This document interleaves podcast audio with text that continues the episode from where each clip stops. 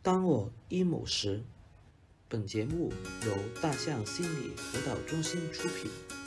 由 Martin 李文田、曹爽、贾成为你演绎。记得不要忘记点赞哦！它是呃什么声音？塔罗里面它会有一种声音告诉你什么一些事情吗？它有没有跟跟你说那个声音是怎么？是是一个角色，是吧对对对，是什么角？色？比如说上帝啊，比如说如果在那个一些宗教里面，他们会有个上帝的概念嘛？他没有跟我说，我觉得如果他跟我说，他就在讲塔罗的历史和课了吧？他没有，他只是回答问题。嗯，他他不需要知道，但是但是我做的那个它就是有的。你那个很详细，我这个只是问一个问题，他才两三他分那钟就回天答我。他 那天问我的那个问题也，我也觉得很好笑。你那个不是荣格派的，对啊对啊，对然啊后他也不抽出一张小王子嘛，他就问荣格认识小王子，对，因为你他没有贾成说他那个荣格是跟他分析要讲一一两个小时那么久，所以我对对觉得对跟我这个肯定不一样，他那个很系统的。对。我那个嗯第一次分析了两个多小时，那他告诉你的那个角色，那个声音是来自谁啊？我那个声音是来自于我的那个高我，就荣格它里面有一个高于自己的一个自自己的一个概念。所以其实他是把荣格心理学的一些概念，这也是可以放进里面去。对对对，它完完全全可以放进去，就是放到那个我们抽牌，然后、嗯然后牌面，它甚至它牌面的角色全部都是荣格他自己书中写到的原型。嗯，啊，正好贾老师是教过心理学史的，我就问一下这个问题。嗯，那到底这种这种方法，嗯在荣格还在工作的时候，他已经有这这个东有这个东西存在了，还是后人延伸的？这个我不是很清楚，应该是后我猜是后人延伸的。那他自己具体了解他具自己的工作的经历当中，类似这种这种东西做到一个什么样的程度呢？他有没有这个方向的东西存在呢？我其实不是很了解荣格派是怎么工作的，我我倒能是感觉挺到好自己奇，就是嗯嗯贾成的那个过程，因为我自己我体验过那个塔嗯罗，大概过程我就知道了，就是。我基本上没有跟他透露什么语言的信息，就是像马婷说的，如果我可可能透露的就只是我自己的一些非语言的信息，比如说我的我的表情，那我的表情其实他也很很很难去捉摸，嗯或者说我那天刚好穿的衣服，然后我问的问题，其他的我们是没有什么啊就所以你是从头生活到内容的尾交坐流。下来就是问了一个问题，问了个问题，然后我抽了牌，然后他就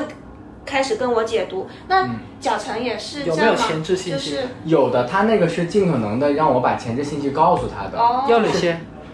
要哪就些？是随便随便聊一些前置信息，就像是心理咨询一样，就是对你对会跟他对很开放的谈你对，自很己。开很开放的，因为哦我是希望得到一些答案，所以那我你我也要也尽抽可了能的牌，也抽了牌，哦，先先先聊了跟他多久啊分享了你自己再抽牌。聊了大概十分钟左右吧，嗯就是。但是这个就是这个我的分析师，他之前他他做那个催眠嘛，嗯哦他做催眠是要聊一个多小时的，就他前置信息聊的非常长，聊完之后才做催眠。所以否那则他如一果个一个多小时是不算是催眠，它是前置。对对对，他就是前面如果不聊通的话，他很可能就信任建立不起来，就催不了。嗯我这个也就是因为我这个抽牌相相对来说，它走的没有那么深，它相对来说简单一点，也是一个是建立信任，另外一个就是进入到一种情境里面，嗯，就好像我要从现实世界，我要走进一个神话世界，它要有一段路，那段路是他跟我一起走的，哦，嗯，然后进入到那个世界之后，我就会有一些灵感，比如说那个状态，我就我的身体会有一些反应，就是我会自己感觉自己似睡非睡，因为如果要抽牌的话，我我们是远程嘛，线上嘛，我要出我要说数字嘛，嗯这个时候我的数字是自己在脑子里面蹦的，就是我我脑子里说想数字，然后它自己就出了几个数字，然后我就用手把那些数字写了下来，然后这些数字它按照这些数字再摆，按照十二个宫位从第一宫摆到第十二宫，这样摆出来的。也有点像催眠的那个。对对对，因为我自己处在一个不是很理性的一个状态里面。那我他跟你聊了，我就会觉得其实他你跟他聊的那些内容，他其实已经对你，呃，你的一些就是从叙事上来说，你的一些呃脉价络值、信念、盼望、梦想跟你的脉络，他已经有了一些东西，然后那些牌刚好对对应上了。对，就是有了一些东西，但是那些牌出来的也很奇怪，因为嗯那些牌它上面是也是随机抽的那些牌。是那个那个牌是我的头脑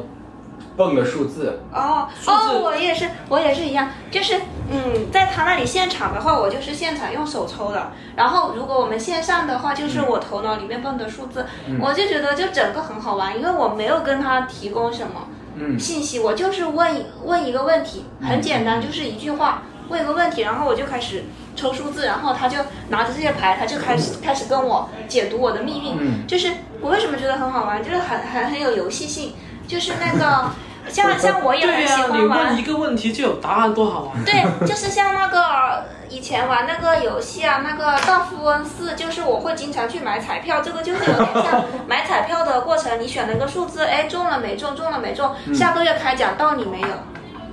对，就是它像。我们小时候玩的那些游戏也有很多这样的设置啊，像是彩票呀、魔法屋啊，就是说说嗯天灵灵、地灵灵，然后对啊对啊，对，所以就是其实我觉得人的生命中还是有一些不可控的东西，就是，嗯然后有的时候会想要一些这种，嗯，就是像我们东方文化也是，就是会对把人有些东西是他自己个体没有办法去呃找到的一些确定性，然后你就会寄托于一些天啊、一些呃命运啊这样的东西。对对对，其实也是近代以来西方才把自我的这个位置放得非常大的，就是、嗯呃启蒙运动以来，我们在那个画面当中才看到一个人的形象非常非常大。看中国古代的山水画，人是在处在山水之间的，是比较小的一个形象。对对对，嗯，但山水永远是占大面积。对对对，人能做的确实是非常有限的。嗯那成了你做的那个对你的指引就是，你可以更笃定自己的这条这条路。对，因为我的话呢，我工作实在是太不稳定了。其实我之前每年都会， 每年都会请一些懂易经的朋友啊，包括学哲学的朋友，我们一起聊一下。然后他们他们就说呢，如果你不不走学术这条路呢，你那个就是如果你不去读博士的话，你读博之前的这几年呢，很可能就是一直在换工作呀什么的。然后我确实一直在换，然后我最近一次换工作是我工作时间最短的一次，就是不到一个月，然后我就立刻就给就辞掉了。嗯然后在这个时候，一个看起来非常外人看来非常摇摆的一个状态里面，很可能就是，其实我很可能我就更需要一种这样子的声音，就是在心里面需要这么一种声音连告你其诉实我了。那里那一刻你，连你自己都开始怀疑自己，嗯我这样真的是对的吗？是嗯的，是的，因为毕竟非常的不常见，甚至在我的呃朋友圈里面也就那么一两个人，嗯就是他就会这是样子。从这种呃身边的声音，或者说从那个呃主主流社会的标准，它其实很多的坎坷，然后在对在另外一个声音，对对你对可以得到一种安慰。但另外一个声音看，它就是你人世间的功课嗯是，就是你如果在人世间寻求现在这样子的一个稳定，那么就是上天或者一种另外一种力量，你的超我，你的嗯灵魂。他的功课也是要做的，他有一个功课，嗯你如果要完成他那个功课的话嗯，那你势必意味着你现在在人世间的那些事情，你不能做得很稳定。嗯，嗯，对，就是你你现在所追求的那种稳定，只不过是某个层面上面的片刻的稳定，它对于对你整个人生或者对于你这个这个灵魂来讲，其实并不是那么重要。对对对，因为荣格派他假设说，嗯，每个人如果你要去听你自己心底，他是能听到一种声音的，那种声音可以说是叫自信或者是叫超我嘛。嗯我然后我来佛山之前，我在家里面正好在读一本书，为什么我会信荣格派？嗯就是因为我在读那个一个牛津大学的一个博士他写的一本书，叫《两百万岁的自信》。嗯他就是讲荣格派的自信的概念，嗯就是他说人一出生下来呢，这个自信就是跟随着你的，这个自信它有两百万岁，它是一个非常非常智慧的一个、嗯哦一个老人，你其实已经什么都知道了，嗯只不过。因为现实社会的各种各种，包括你的教育啊，嗯包括很多话语啊，它可能被把这个自信的东西给蒙蒙蔽掉了，嗯你是不知甚不知至道的瓦。解了。对，嗯反而是小孩的状态呢，他跟自信的状态是比较贴合的。嗯嗯，然后我在这个正好，然后我对这个小孩的这个呃概念就一直非常的呃感兴趣，包括我自己也希望返返璞归真。结果抽牌的时候呢，他就说我抽到了四张小孩牌，整好像是整个卡牌一共七十二张，一共有六张小孩牌，然后我抽到了四张。然后他就说我对已经建构起来的当前的社会现实或者成人社会的规则是非常的看看不惯的，他是他给我这样一个说法嗯，然后我就觉得确实是这样。就是你这样说，我就想到就是嗯你说刚出生的小孩，他没有被蒙蔽，他可能会比较接近你说的那种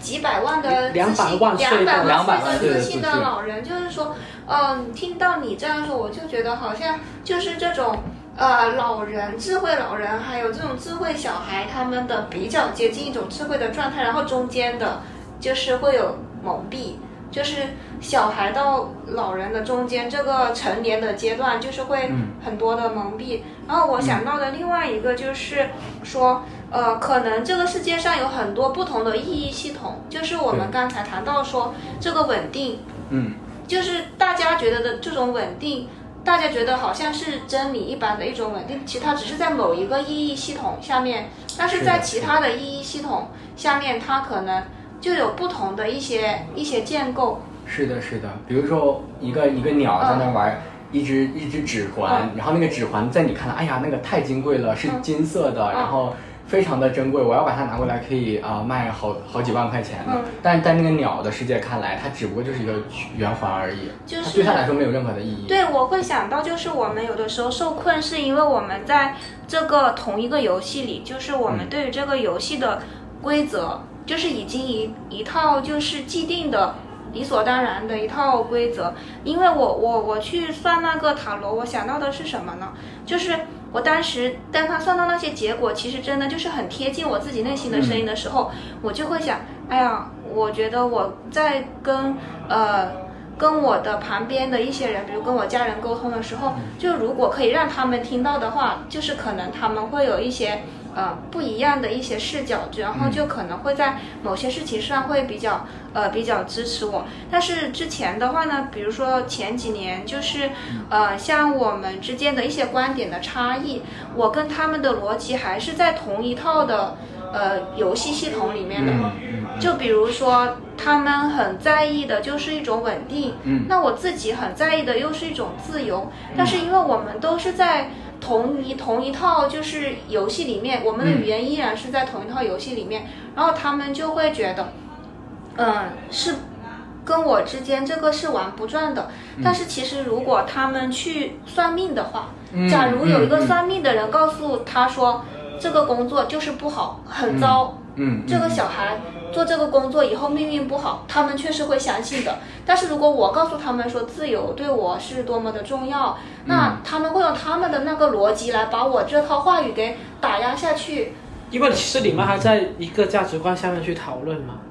对，对，又是没有办法去，因为嗯你认为有价值的东西，其实你还是在跟我讨论，在我们这套价值观下，它为什么有对你有价值，嗯，所以他们永远有自己的逻辑可以去反驳你。对对嗯对哦，因我突然为嗯间想到一个概念，就是场域的一个概念。对对在那对个场域里面，它已经占据了它就的一是个。这是一个公共的共有的领域，对对对在这个共同的游戏里面，就是你认为这个重要，他认为那个重要，但是他认为还是有一套共同的规则，让他的话语比我的话语更有道理。但是如果说有一个另外一个意义系统，而且那是来自一个比较靠近神的声音，比如说一个算命的人，我我爸爸他是很相信算命的人的，其实这一刻就等同于是那个规则的那个创造者突然告诉你，这一刻开始，我们的游戏规则改变了，对对对嗯我们现在以追求自由为我们的游戏规则的最终目标。对对然后对他就觉得，哎呀，那没办法了。现在现在不是在讨论现在这个游戏规则下如何能够玩得好，而是那个人告诉我，现在规则变了呀。对，我在追我我我从今天开始我要追求另外的东西，例如以前那个大富翁是赚的最多钱那个人是赢，现在嗯告诉你规则变了，现在最后剩下最少钱那个人赢， 嗯。那这就没办法玩了呀，这就没办法说服自己了呀，嗯变成是，嗯但是可能是但是我很担心的就是说，那个算命的人他可能也出现像你说的那种情况，他会说一些想让对面这个人想听的话，就是对，假如有个算命的人，他碰到我说，他知道我不喜欢现在工作，然后他就说，你这个工作非常非常的差，你这样下去呢，你的状态会越来越糟。嗯。但是如果他碰到我的父母，他们要算说我的女儿的命运，然后他就说他继续这个工作会有一个锦绣的前程，然后他会一直升、直升、直升到某一个级别，甚至会说他的收入也会一年一年越来越好，那这就完全没有用了。嗯，对对对，因为父母可能一个一个呃中老年的一个人，他坐下来说，我的女儿现在正在从事一个既稳定、收入也嗯还可以的工作，嗯你觉得他现在他经常说想要。辞职出国，你觉得他应该做吗？然后他已经看见父母脸上那种忧愁的表情，他说：“哎呀，这个不应该。一旦他辞职，他万箭嗯万箭穿穿 心心。。你看这个女人旁边握着一只狮子，是什么潜在的危险？嗯她马上就要站起来哎对吃掉它。对啊，对啊，啊，啊，那就在这个游戏，它就游戏规则是它 变成了。哎哎，而且刚刚我想说，本来是虽然他可能你刚刚说你爸爸可能也会呃信任他的那种神秘学，哎对但是问题是，他欣赏那个声音跟你那个声音可能不是同一个声音。对，嗯，然后他信仰的那个声音，他的那个神是站在他那边 的，然后不站在你那边的。对，但是哎，我觉得这个我对这个确实是，呃，提那个我我之前看到一个那个纪录片，就是、呃，当然一个导演叫做徐彤，他拍了一部纪录片叫做《算命》，那部片挺好的，就是也推荐你们可以去看一下。嗯他算的是那种紫微斗数，然后那部纪录片呢也是在拍说这个算命人他自己的命运是非常非常的悲惨的。但是他通过这个算命，他其实为很多就是在这个社会上一些苦命的人，他通过给他们算命，其实给他们带来了很多的心理慰藉。自尊哦自心灵的信慰藉，对，然后其实包括刚才我们谈的，我就会想到，其实，在古代啊，没有出现心理咨询师的时候，其实是会有一些通过这样的呃祭司呀，嗯，这巫一的传些统，中国呃，有嗯对我一直他都们很巫的相信这传样统，对他们其实是会给。给人们在一个不确定的年代带来一些心理的呃安慰，嗯一些相嗯信嗯和支持。嗯我觉得、嗯嗯呃这个还是蛮奇妙的。对，尤其是对在一个呃，如果权力非常不平等的一一个时代的话，嗯那么有些人就会不被当人看，嗯但是如果你拉到另外一个角度，一个神的角度，或者是一个天的一个角度，那么嗯每个人你你在人世间再、嗯 再有权利，你在他面前好像都都回归到了某一个人的自然状态。嗯有时候我会去想，在心理学这个东西、心理咨询这个东西成型之前，正因为有前面的这些神秘学的教育，是的才会让人在心理咨询出现的时候会相信，我作为一个人，作为自己的一个呃肉身的主人，嗯我是有可能不了解自己的。嗯我有时候觉得这种概念的出现也是挺奇妙的，就是可能我们很多人从来没有去想过这个问题，嗯我居然会相信我是会不了解自己的。嗯嗯嗯，嗯我是需要通过了解自己来治愈自己的。其实这个其实也是挺奇妙的。嗯嗯人是怎么开始相信这个东西的呢？嗯你嗯从小到大看着自己怎么成长，怎么走过来，居然有一刻你会对一个陌生人说：“你可能比我了解我自己。”嗯啊，这个其实有前面很多我我会称之为启蒙式的教育，它是有很多的宗教、有很多的神秘学来承担这个责任的。嗯他会不断的告诉你，你其实是个怎样的人，嗯嗯不应该是现在这样的。嗯嗯嗯然后嗯这个就是，其实后面传承到心理咨询里面，我们也也在这样的一个类似的话语体系里面去工作。对嗯，嗯，刚才 Martin 讲的其实会让我想到，就是心理咨询，呃，虽然都是叫心理咨询，其实有很多不同的流派。其实是的像是的有一些流派，它其实它后面的假设就是我确实是比你更了解你自己的。那是的有一是的些呃流派后面的假设是我不可能比你更了解你对但是他也会强调说，你可以比现在的你更了解你自己，或者是你其实是了解你自己的，只不过你以为你不了解。对，嗯就是嗯说嗯心理咨询它可能呃都是一种探索和发现的途径，只嗯是的是说是这种发现的途径是不一样的。那就呃就我们如果在后现代的框架下工作的话，其实我们是更多是跟来访者一起去面对那种未知，但是其实好像也并不是只有后现代才起作用。就像如果我去。呃，看塔罗，呃，就是塔罗，当然现在它不算一个心理咨询的流派。嗯嗯假设我们说它对我当时的我也有疗愈作用的话，呃，我觉得就是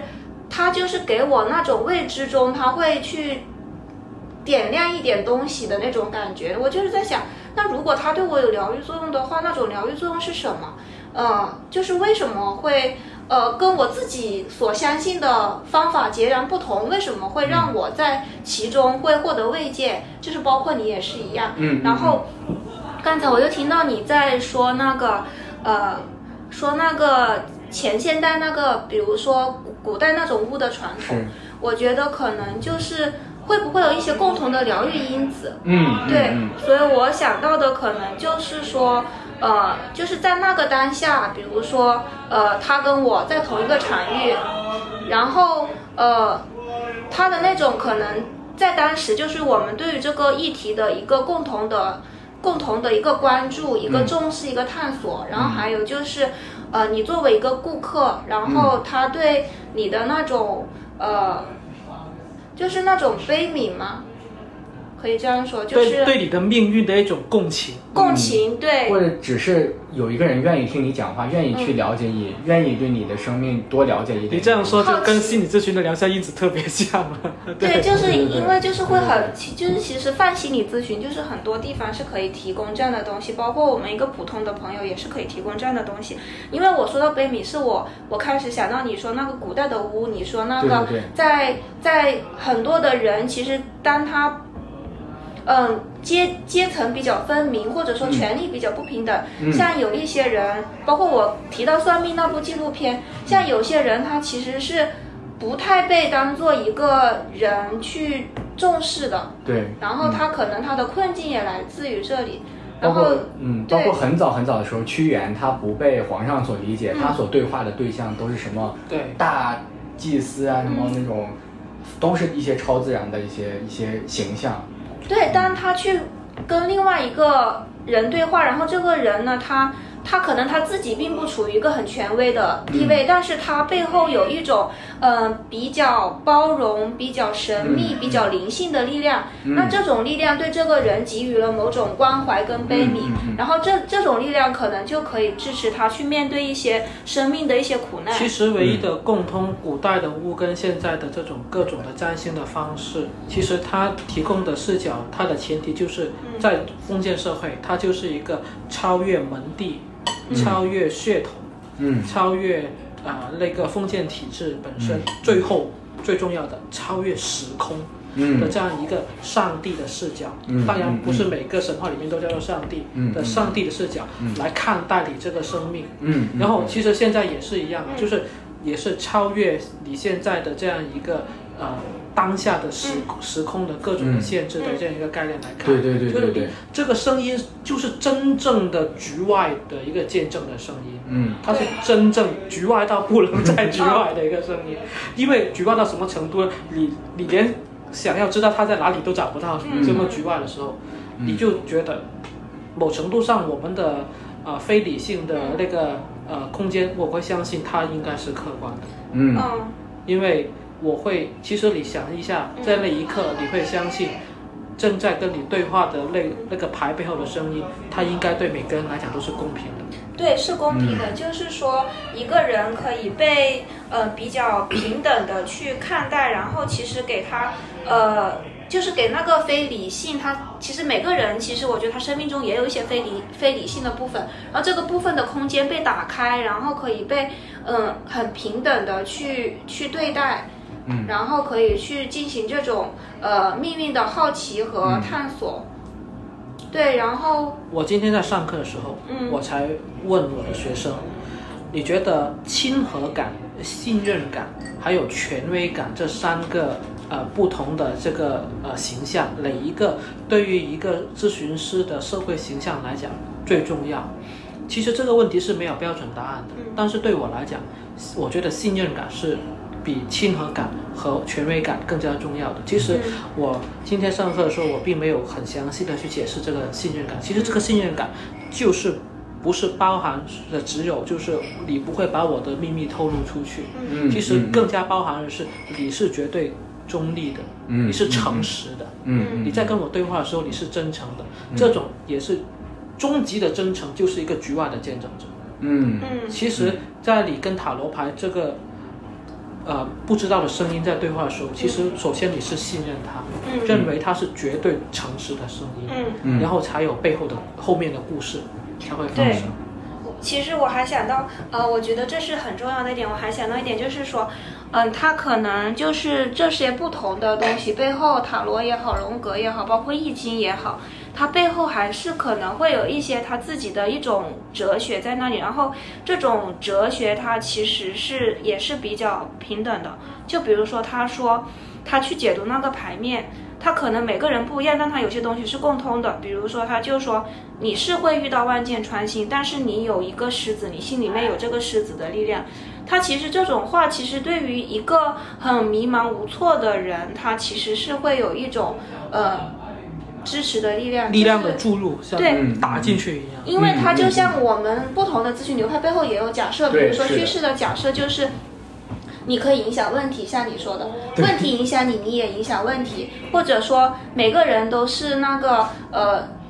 问题的专家，生命的主人，嗯嗯嗯，是的，是的，就是他这种话是可以去呃唤起你的那种生命的主权，或者说你你那种呃主主动性，是的，是的。如果一个塔罗的一个占卜师，他每次他都说你完全被问题所压制了，他每次解读都是这样子的。没没救，困死局。 对啊，他这样的话估计也不会起到什么很好的退钱效果。对对对对对，嗯，他只能够就是告诉你，你看你找的那个狮子不就一直在这里吗？嗯这个其实很重要，对一个人来讲，对嗯，对。他一直都在这里，在我没有告诉你之前，他一直在这里，但他特别长重，我觉得突然发现。嗯啊，以前六祖慧能那个那个故事就是在讲，就是我我在这里想要得到什么东西，嗯你在这里什么都得不到，因为你来这里之前，你你就已经什么都拥有，嗯其实就是这样一个概念。嗯它让你相信，其实你所需要的一切力量，在你的生命、你的命运里面，它就已经包含了。嗯嗯，你看你的隐士就在那里，你的女神就是你自己，力量就在那里。对。啊而确实，很多的人其实他是需要这种，就是被被笃信的这种嗯，力量的。对其，实也也反反过来也也证明我们现在的很多的人，尤其是呃可能去塔罗占卜更多是年轻人嘛，嗯很多人在生活当中觉得自己太难被身边的人所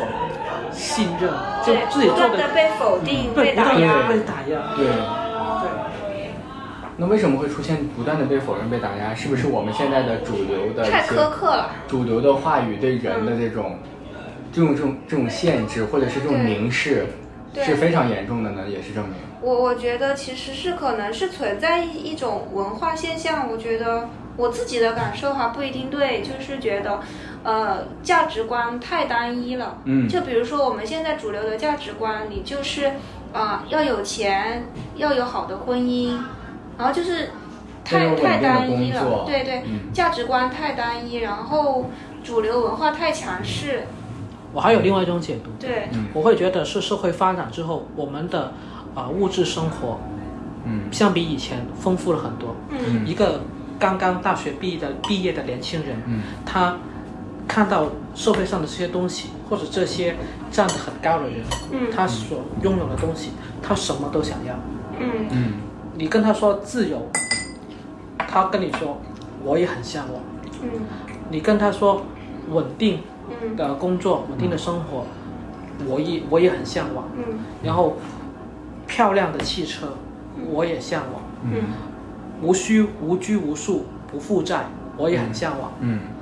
不依靠父父母的尊严，嗯我也很向往；嗯依靠父母的这种轻松，我也很向往。嗯，所以，当他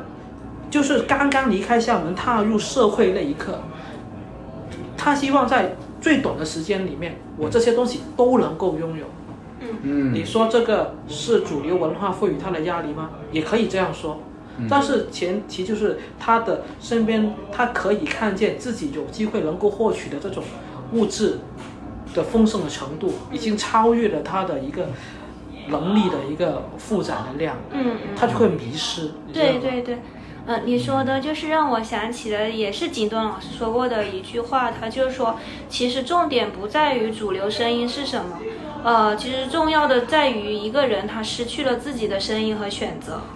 我很喜欢这句话。嗯对，对，好像我们不断的去强调主流的文化如何压制你，因为它有多么的强大。嗯就好因为像现在没有一个说大家都公认的一个主流文化挂在那里，嗯，对啊，如果你内心的声会有音一些很大很大的话，嗯其实你的主流文化声音是压不到你的。嗯问题是，太多的年轻人其实，在他的心里面，其实这个声音是很小的，他会嗯嗯经常发出来都是那种试探性的声音。嗯嗯，也许这样可以吗？嗯，嗯或许我想要的是这个，这种不笃定的声音就最容易被主流文化的声音所压制下去。嗯嗯一旦他想往那个非主流的一个嗯方向去靠一下，马上就会被打回来。嗯嗯，但贾晨的声音完全就是那个笃定的声音被被外化了出来，就是变成了那些呃卡牌的形象。 对啊这个过程对你来说怎么样？啊，就是当他就是那些声音，就是可能是一些比较比较微弱的，然后但是就是比如说那个荣格的心理师他，嗯呃嗯跟你经过探索之后，就把那种东西变成了一种很很确定的东西，我感觉是，对的，对的。嗯其实我即使不做这个的话，我有很多声音来帮助我对抗那个主流的声音的。嗯其实我自己做决定还是比较笃定的。嗯但是有了这个之后呢，就会觉得更形象、更丰富。他把我把这个地啊方对更对丰对厚了一点，因为之丰厚前支持我的一些很多声音来自于中国古代一些什么东西，比如说我对在很失意的时候读那个《论语》啊，《论语》里面也有类似的东西，比如说嗯。道之不行，以知之矣。我我嗯我知道我的道路走不下去了。嗯包括孔夫子他后面说“乘浮浮于海”，如果我道走不下去了，我大不了搞一个木舟，我到海上去漂流。嗯就是他有很多的隐士跟这种寻道者的意啊向，已经在中国很多哲学里面，我在在内心里面其实已经在支持我了，只不过他呃文在化里也给你留了个空间，对他对中国文化其实已经给了我足够的东西让我去对抗这些，但是呢，在日常生活中，我不可能见谁就跟谁说，哎，我要乘浮浮于海了，哎，啊，我我见要谁去我就跟他说，小周从此世家海记 余生。或者说我我见到一个人就说，哎，我今天朝闻道，夕死可矣 了，就是很奇怪，因为我们嗯确实我所接触到的这些支持我的声音，它就是跟当下每天都都被说的、被言说的话语对，，它是而且有这个很大的时距代离对的。人确实是有作用。对，但是塔罗呢，就好像哎，它既占了流行色的，既有了流流行色，另一方面又一只手把那些东西拉了过来，重新让我看，你看你这些东西在卡牌里面也是有的哟，在那个嗯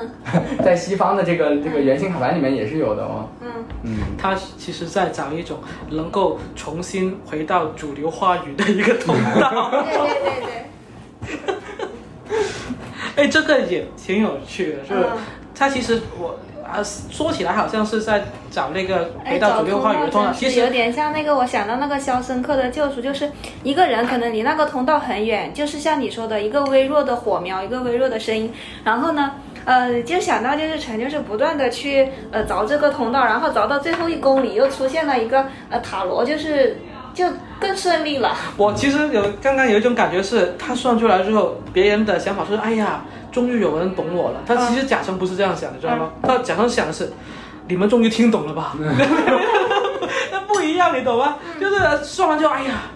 神懂我啊，不是，假装是你们终于懂我了吧？就是那种感觉不一样，你知道嗯吗？有个人替我发声的那种感觉。对，就多了一种声音来，然后来来说我到底坚信那些东西是什么，我用了一种新的现代的一种语言可以再讲述一遍，嗯嗯，就是他给我提供了这么一个而机且会完。全是是贴合贴合你。对对对，就是很奇怪的点，让我很幸福的点就是他这么的贴合哎，。那你这个我想起跟我那个还挺不一样，因为我那个其实很多还是在讲我的一个现实的处境，就是通过塔罗分析的，其实接嗯不近一样内心的层面不多。但是你那个完全就是去讲一些贴近你自己，就是你自己主观经验的东西。虽然跟你们